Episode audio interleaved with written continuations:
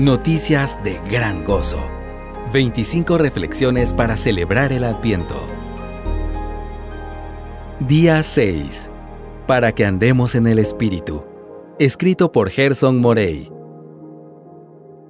Por tanto, ahora no hay condenación para los que están en Cristo Jesús, los que no andan conforme a la carne, sino conforme al Espíritu porque la ley del Espíritu de vida en Cristo Jesús te ha libertado de la ley del pecado y de la muerte. Pues lo que la ley no pudo hacer, ya que era débil por causa de la carne, Dios lo hizo, enviando a su propio Hijo en semejanza de carne de pecado y como ofrenda por el pecado. Condenó al pecado en la carne para que el requisito de la ley se cumpliera en nosotros, que no andamos conforme a la carne, sino conforme al Espíritu. Romanos 8 del 1 al 4. La realidad del pecado supone al menos dos problemas básicos para los pecadores. Estamos condenados y muertos por el pecado.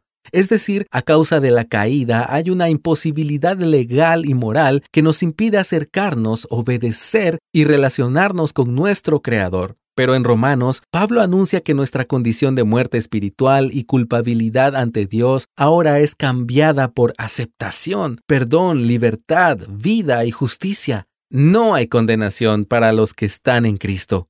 Las demandas de la ley eran imposibles de cumplir por nosotros debido a nuestra debilidad e inclinación hacia el pecado. Además, la misma ley que exige obediencia también exige castigo al pecador por desobedecerla. Es debido a esto que Dios envió a su Hijo para que por medio de su vida, muerte y resurrección, Él cumpliese por nosotros todo lo que se requiere para que seamos perdonados y recibamos el favor divino.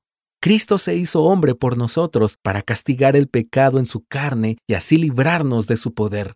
En el Evangelio, el requisito legal y moral para entrar en una correcta relación con Dios es provisto enteramente por Cristo. En Él tenemos el perdón, la justicia y el poder que nos hacen libres para que vivamos para el Señor. Estamos unidos a Cristo, quien nos comparte su justicia, la que obtuvo por medio de su vida, muerte y resurrección, y también nos comparte su poder por medio de su Espíritu para ayudarnos a vivir en obediencia.